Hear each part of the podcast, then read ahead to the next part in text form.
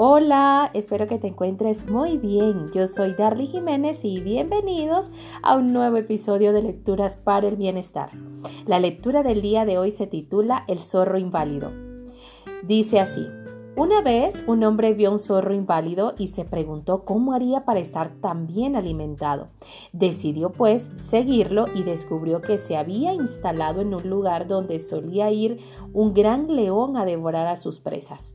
Cuando el león terminaba de comer, se alejaba y entonces el zorro iba y se alimentaba a placer.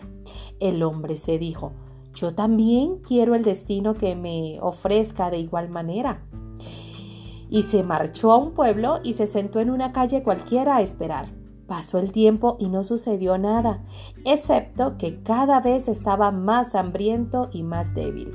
Entonces, en su debido momento, escuchó una voz interior que le dijo, ¿Por qué quieres ser como un zorro que busca la manera de beneficiarse de otros? ¿Por qué no ser como un león para que otros se beneficien de ti? Recuerda, escribe tus aprendizajes y lo más importante, colócalos en práctica.